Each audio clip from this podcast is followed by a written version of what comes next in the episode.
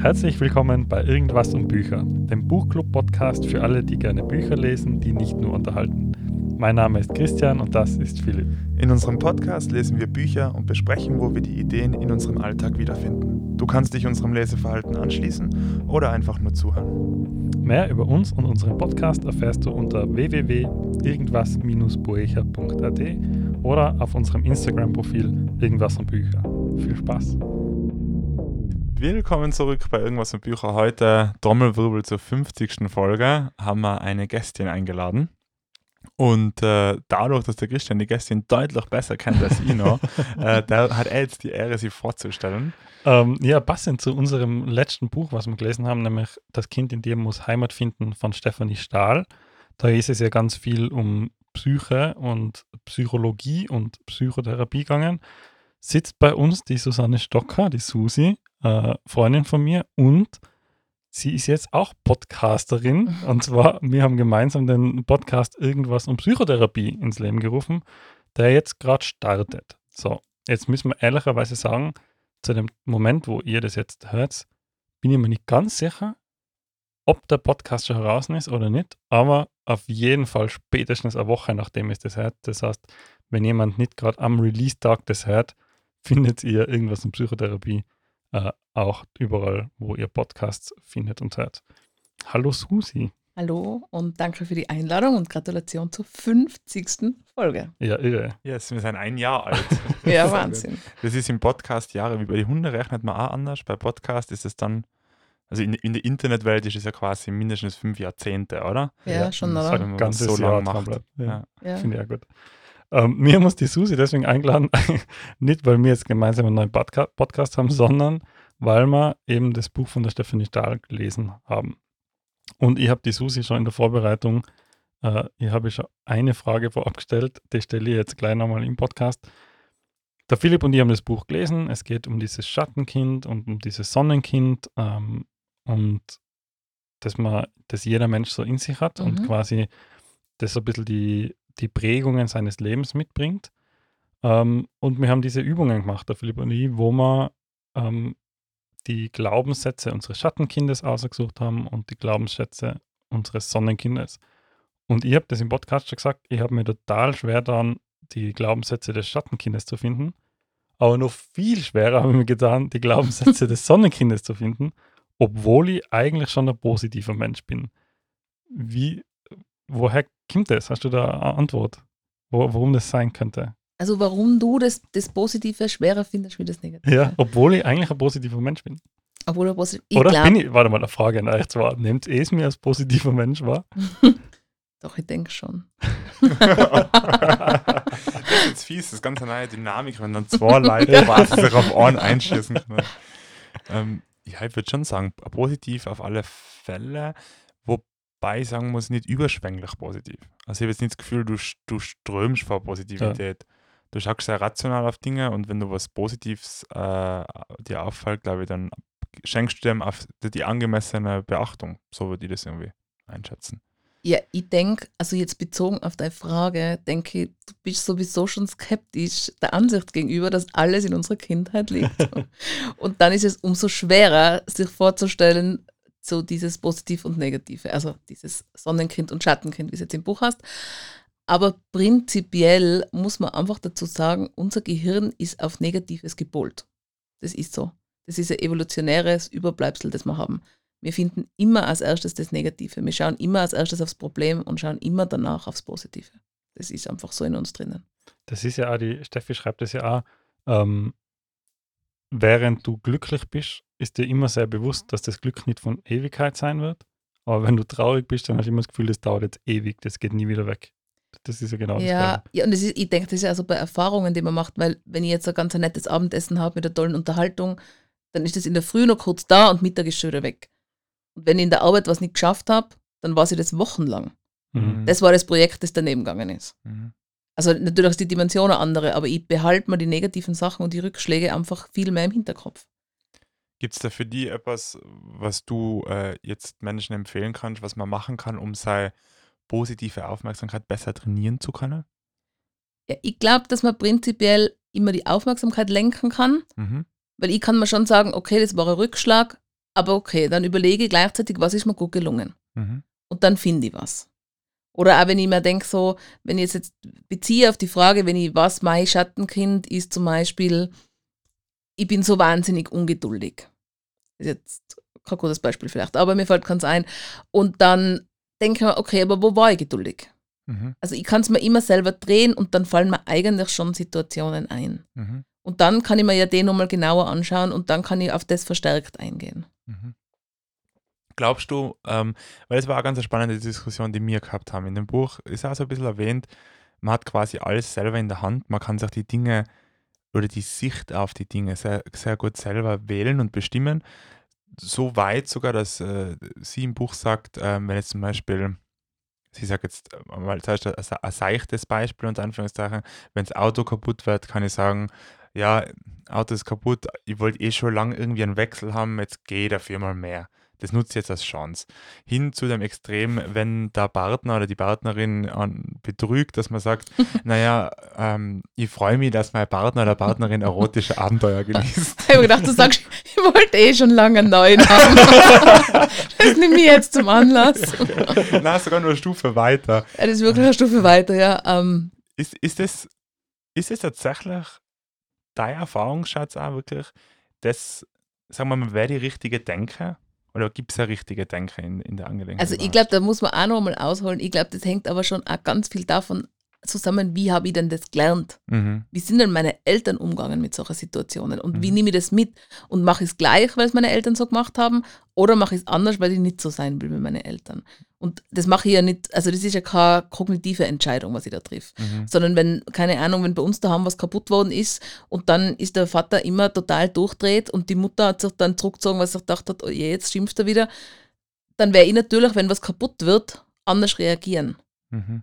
Und wenn bei uns so im, war, okay, Dinge werden einfach kaputt, dann muss man sie ersetzen, dann habe ich nicht so einen Zugang dazu, weil sonst reagiere ich ja entweder ängstlich oder gelassen. Mhm. Und ich glaube, dass man dann aus dem, und das ist ja ähnlich wie dieses Sonnenkind, Schattenkind, sich Seins draus macht.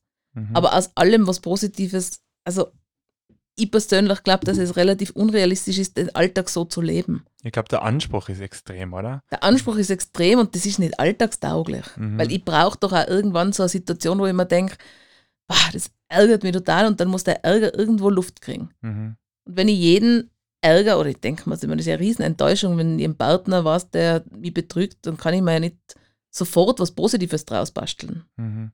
Ja, ja, voll. Weil da trifft ja ein bisschen schon den Nerv, aber der Christian vorher gesagt hat, mit dem in der Kindheit, also du hast gesagt, der, du, der Christian glaubt ja schon allgemein nicht eher so, es liegt alles in der Kindheit, oder? Ja, ja, kann man, also man kann es überspitzt so sagen, ja. Kann man, kann man jetzt ganz heruntergebrochen. Du hast jetzt schon viele Beispiele wieder dafür gebracht, wo es heißt, ja, die Prägung von den Eltern oder wenn, wenn der Papa oder die Mama ähm, als Beispiele, ähm, wie ist jetzt deine Sicht einmal allgemein eigentlich auf Schattenkind, Sonnenkind? Ja, also ich muss natürlich sagen, ich komme aus der tiefen psychologischen Ecke und wir glauben grundsätzlich schon, mhm. dass alles in unserer Vergangenheit liegt. Aber ich glaube, das ist einfach auch nicht fair. Das so, ich glaube, das ist eher, dass ich den Eindruck, den Christian stört, dass, wenn wir so sagen, der Papa und die Mama.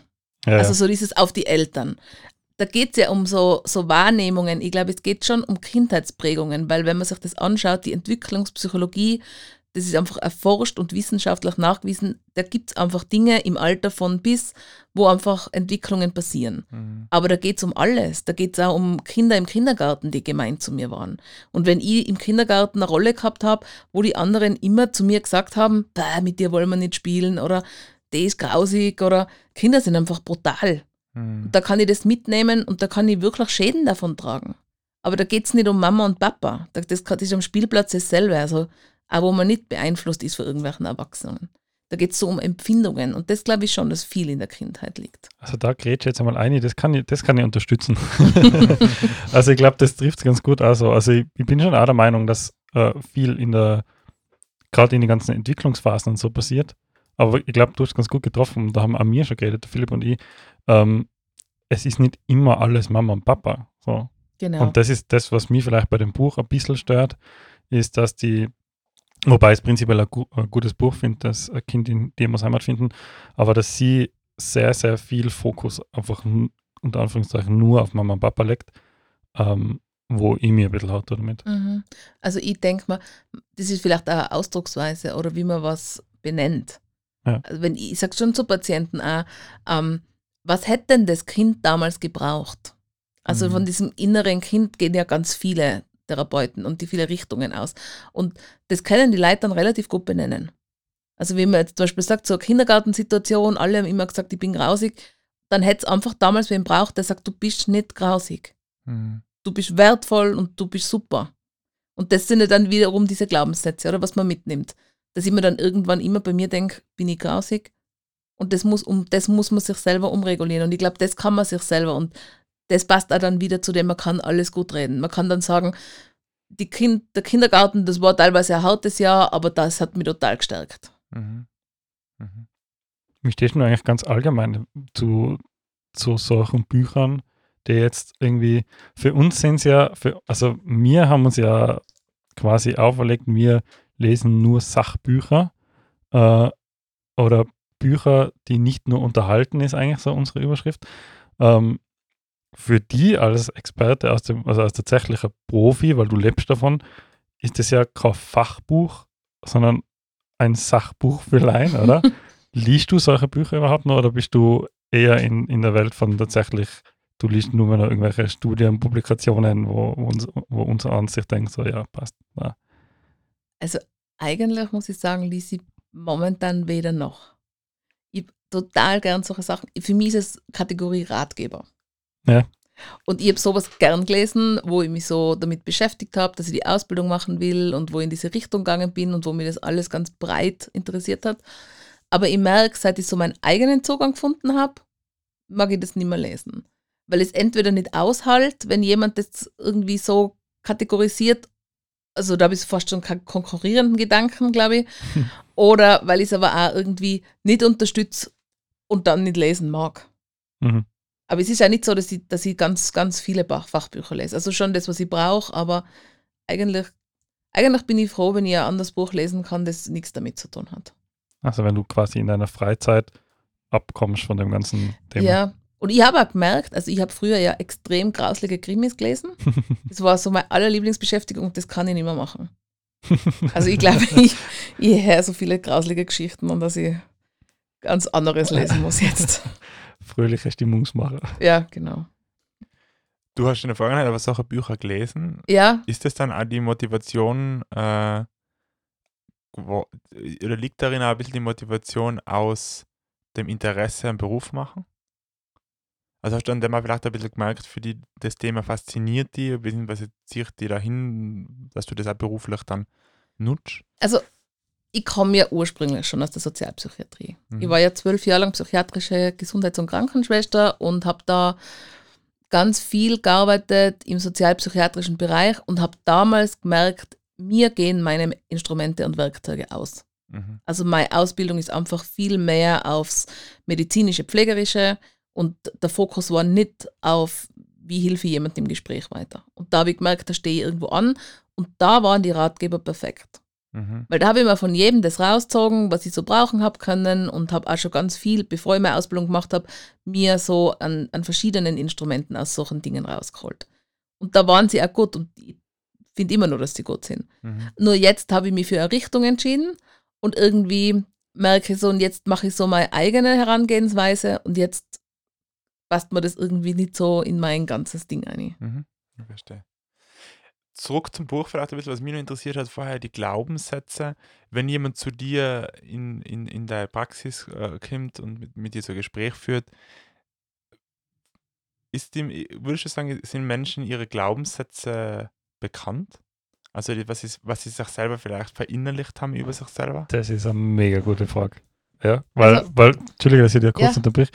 Ähm, weil der Philipp zum Beispiel hat im Podcast gesagt, ihm sind seine Glaubenssätze total bekannt und, und er weiß ganz genau, was seine Glaubenssätze sind.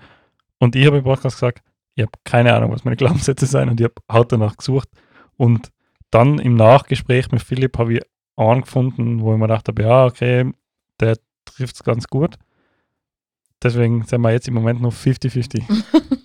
also, ja, ich glaube fast, dass das auch 50-50 ist. Also, ich finde spannend, dass ich tendenziell den Eindruck habe, dass sich da Frauen leichter tun. Mhm. Dass, die, dass die sich leichter tun, zum Ausdruck zu bringen, was sind meine negativen Glaubenssätze. Also so vom, vom, vom Versprachlichen eher.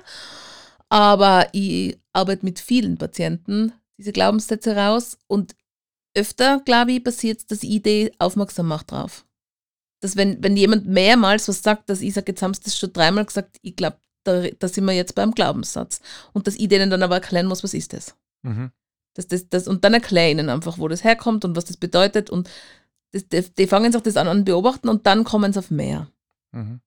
Aber so, dass sie es wirklich wissen, ich glaube, dass dieses Konzept auch einfach niemand kennt. Also so diese Herangehensweise an, ich habe Sätze verinnerlicht, die müsste ich eigentlich drehen, damit ich meine Gesamtsituation anders sehen kann. Mhm.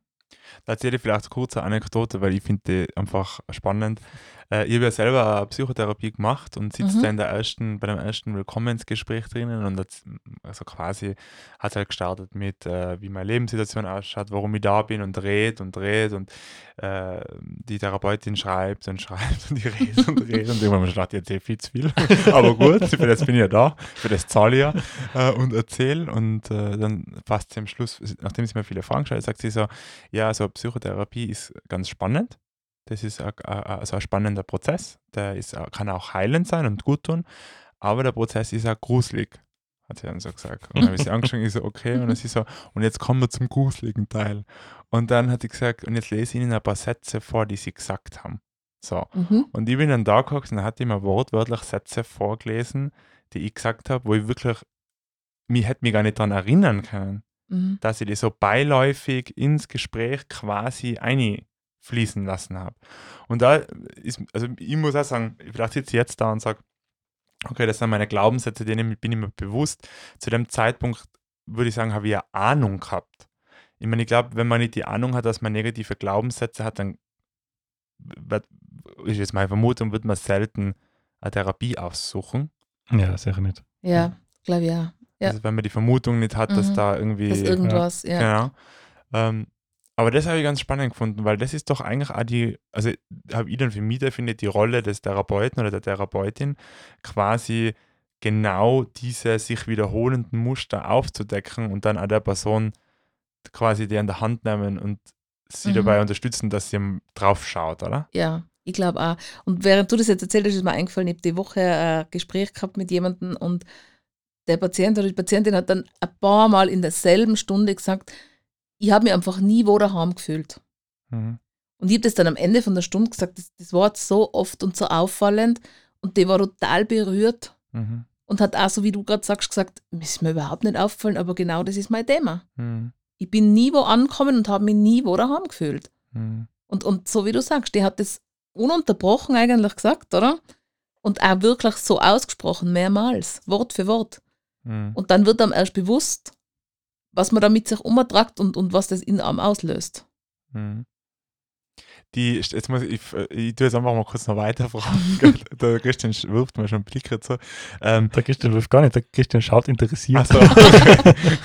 ähm, die Stephanie Stahl macht ja auch Podcast-Therapie, nenne ich es jetzt ganz, ganz äh, rudimentär. Das heißt, man kann sich quasi anmelden und kann dort dann anonym unter Anführungszeichen, würde ich sagen, weil man hört die klare Stimme, man hört den Namen bis auf den Nachnamen, aber kann dann dort quasi eine Live-Sitzung bei ihr machen, okay. was dann als Podcast ausgestrahlt wird. Äh, der Christian und ich haben uns immer schon prinzipiell die Frage haben wir im Podcast gar nicht diskutiert, aber wir haben uns gefragt, würden wir das machen? Ähm, waren dann beide so, äh, weiß nicht, ob es ja. sein muss. Wie, wie schaust du auf sowas? Also, also also ich glaube, ich, ich weiß gar nicht, ob ich das wollen würde, dass da so, ist das dann auch live? Nein, es ist schon also aufgezeichnet. aufgezeichnet. Also ich glaube, du kannst dann schon, das ist ja auch das etwas, was der Philipp und ich schon geredet haben. Wir sitzen ja, jetzt sitzen wir ja zu dritt in dem Fall, normalerweise zu zweit, aber mhm. wir sitzen jetzt zu dritt äh, in einer gemütlichen Stube. Jeder hat ein Mikrofon vor sich, jeder hat einen Kopfhörer auf und wir unterhalten uns einfach. Mhm. Ähm, dass das dann irgendwie ausgestrahlt wird und das halt ein Haufen Leute dann hören, das denkt man oft in dem Moment gar nicht. Und man hat immer so ein bisschen im Hinterkopf, ja, man kann es ja ausschneiden.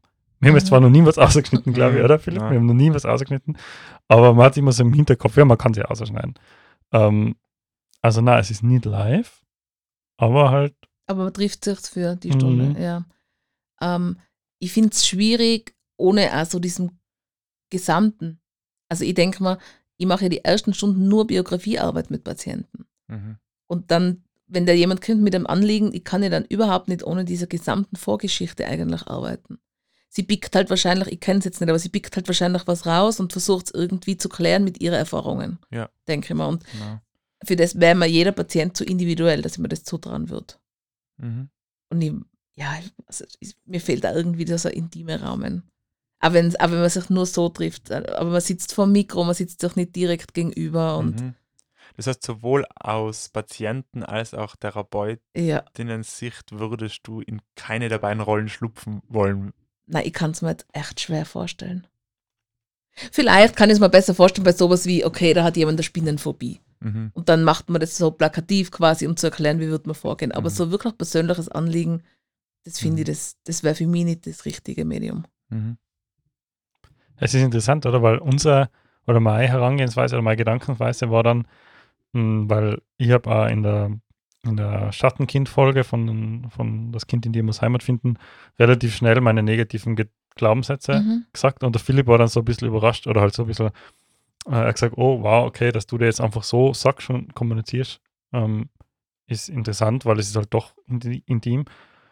Und wir haben dann irgendwie im Gespräch so ausgebracht, man nimmt halt am meisten mit, wenn etwas authentisch ist und wenn etwas echt ist äh, ja. und wenn jemand offen und ehrlich ist, oder? Das heißt, ich kann mir schon vorstellen, dass viele Hörerinnen und Hörer einfach total viel mitnehmen können aus diesen authentischen, echten Geschichten, weil auch mir zwar, also die Susi und ich in unserem Podcast unterhalten uns ja immer nur, unterhalten uns ja immer nur theoretisch über Themen. Also wir unterhalten uns theoretisch über eine Depression, aber wir haben beide keine Depression, über die wir jetzt reden, wie es uns im Moment gerade geht. Und ich glaube, dass viele Menschen viel daraus lernen, wenn man authentisch und offen über solche Sachen redet. Mhm. Das stimmt, das kann ich mir schon auch vorstellen. Und dass es einfach irgendwie so die Hemmschwelle nimmt von, wie läuft so eine Sitzung ab. Mhm. Das kann ich mir schon vorstellen. Ja, jetzt sagen wir mal kurz so, ja. Okay. Ja, ich habe es ganz, ganz ähm, gespannt ähm, zugekocht, weil ich mir gedacht habe, die, wie du sagst, das intime Setting fällt ein bisschen, mhm. oder? Dann dieser lange Prozess, jemanden kennenzulernen. Ich meine, ich glaube, Therapie, nicht nur ich glaube, ich weiß und aus eigener Erfahrung und ich, ich empfinde es, also es ist ein brutal persönlicher Prozess. Also die Therapie ist ja im besten Fall auf den Menschen abgestimmt, oder? Ja, und ich denke, es basiert ja alles auf dieser Beziehung zwischen Therapeut und mhm. Patient. Mhm. Weil, weil natürlich kommst du mit einem Anliegen und erzählst es, aber was sich da aufbaut und was dann für Geschichten zum Vorschein kommen, das passiert ja nicht nach drei Stunden. Mhm. Das, das, das arbeitet man auch gemeinsam, das ist ja ein Arbeitsprozess. Mhm. Und Therapie ist ja für einen Patienten wirklich ein anstrengender Prozess. Mhm. Man ist teilweise nach den 50 Minuten wirklich körperlich auch total ermüdet. Mhm. Ja, voll. Ist es dann nicht auch trügerisch quasi versuchen, sich selbst zu heilen mit einem Buch? Ja, ich denke halt, also ich würde es eben eher so wie Ratgeber sehen. Ich mhm. denke mal, wenn ich merke, okay, da gibt es was, das nicht ganz hundertprozentig ideal läuft, dann hilft mir das bestimmt mit einem Buch.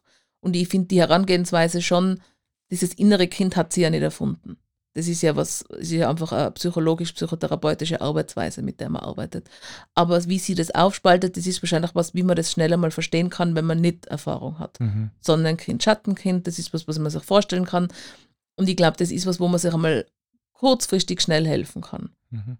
Aber wenn ich wirklich ein Anliegen habe und das aufarbeiten will, dann werde ich das nicht allein schaffen. Das glaube ich nicht. Mhm. Ich meine, das ist jetzt sicher so eine Frage, die wahrscheinlich eher in eurem Podcast äh, Platz findet, aber die ist, glaube ich, passt da gut her. Ähm, was ist der Tipping Point? Also sprich der Punkt, ab dem man quasi die professionelle Hilfe suchen sollte? Also gibt es für dich sowas, wo du sagst, wenn jetzt halt ein Zuhörer oder Zuhörerin, jemand liest das Buch, lässt sich von dem inspirieren und sagt dann am Schluss, ich fühle mich immer nicht wohl, was würdest du sagen, gibt es einen, gibt's einen messbaren Punkt, an dem eine Person eine Therapie aufsuchen sollte? Ich glaube, wenn es einen Leidensdruck gibt. Ja. Und das ist so individuell, weil jemand hat, hat depressive Symptome und ist nach drei Tagen so irritiert, dass es für ihn ein großer Leidensdruck ist und sich denkt, ich muss sofort wohin. Und jemand anderer merkt, hm, okay, das ist jetzt was Neues, das beobachte ich. Also da geht ja jeder anders damit um. Und ich denke, das geht immer um den Punkt, wo wird es für mich beeinträchtigend, wo kann ich meinen Alltag nimmer so meistern wie davor. Mhm. Und dann habe ich einen Leidensdruck. Mhm. Und der ist halt abhängig von der eigenen Schmerzgrenze dann auch. Der ist abhängig von der Schmerzgrenze und schon auch so, was habe ich für Resilienz und was habe ich für Erfahrungen vorher und wie bin ich vorher umgegangen mit Problemen und habe ich schon Strategien. Mhm. Was ist die beste, äh, ich frage jetzt wieder weiter, äh, was gibt es noch für Strategien? Gibt es die Klassiker-Strategien, die du quasi in deiner Werkzeugkiste hast, die du in der. Ja, ich denke, wenn man jetzt im Vorhinein schon weiß, ich habe gewisse Strategien, die mir gut helfen, zum Beispiel bei Stress. Mhm. Wenn ich weiß, bei mir hilft Sport oder bei mir hilft, ich muss mal einen Tag Auszeit nehmen oder mal spazieren gehen mit, oder mit jemandem gemeinsam, dann muss ich mir das immer herholen. Und dann hat jeder so seine eigenen Strategien. Mhm. Sport ist ja Klassiker, Sport funktioniert halt auch nicht bei jedem. Entweder weil man nicht mag oder weil man natürlich, wenn man schon ein Typ ist, der gestresst ist und dann geht man als Ausgleich sporteln, dann fehlt halt irgendwo komplett dieses Runterkommen und Ruhe haben. Mhm. Mhm. Und vor allem, wenn alles Thema äh, Sport oder der eigene Körper der stressauslösende Faktor ist, dann kann es genau. halt nicht genau. gleichzeitig die Lösung sein. Ja. Millionen Fragen. Millionen Fragen. Gut, dass es einen eigenen Podcast ist. ähm, äh, ich habe noch eine andere Abschlussfrage. Wenn du schon öfters Ratgeber gelesen hast, was ist denn das Buch, das du uns empfehlen würdest zum Lesen? Ähm, ich würde ein Buch über Achtsamkeit lesen. Gibt es ein bestimmtes? Ja, es gibt ein bestimmtes, ich glaube, es heißt sogar Achtsamkeit von Michael Harrer. Das würde ich empfehlen. Ist ein Psychotherapeut, der in Innsbruck bis jetzt gelebt hat und geschrieben hat ah, cool. und jetzt oder bald das Bundesland wechselt und der hat das Buch rausgebracht und das ist ziemlich bekannt in, in diesen Ratgeber und Self, wie sagt man? Self-Care. Self-Care-Ratgebern, ja. genau. Ja, passt. Achtsamkeit landet auf unserer Liste. Mhm. Ähm, wenn von euch jemand noch Bücher hat, die auf unsere Liste landen sollten, dann schreibt uns an podcast.irgendwas-buecher.at auch wenn ihr Fragen habt, wie immer, wenn ihr Fragen an uns habt und in dem Sonderfall, wenn ihr Fragen an die Susi habt, könnt ihr auch schreiben an podcast irgendwas-bucher.de oder auf Instagram irgendwas und Bücher. Ähm, ich glaube, wir lassen das für heute. Ja, es war super spannend. Danke, dass du da warst. Ja, danke für die Einladung und ein gutes weiteres Jahr wünsche ich euch. Vielen Dank, ja. Die Folge 50 war sehr erfolgreich. Und ich nutze das letzte Mal noch die Schleichwerbung hoch in den anderen Podcast noch ein. Da geht das Ganze weiter. Ich darf das tun, weil ich bin nicht dabei. Dankeschön. Also hocht's eine. Ähm, sind zwei gute Menschen am Start mit sehr interessanten Input, äh, irgendwas und Psychotherapie. Bis zum nächsten Mal.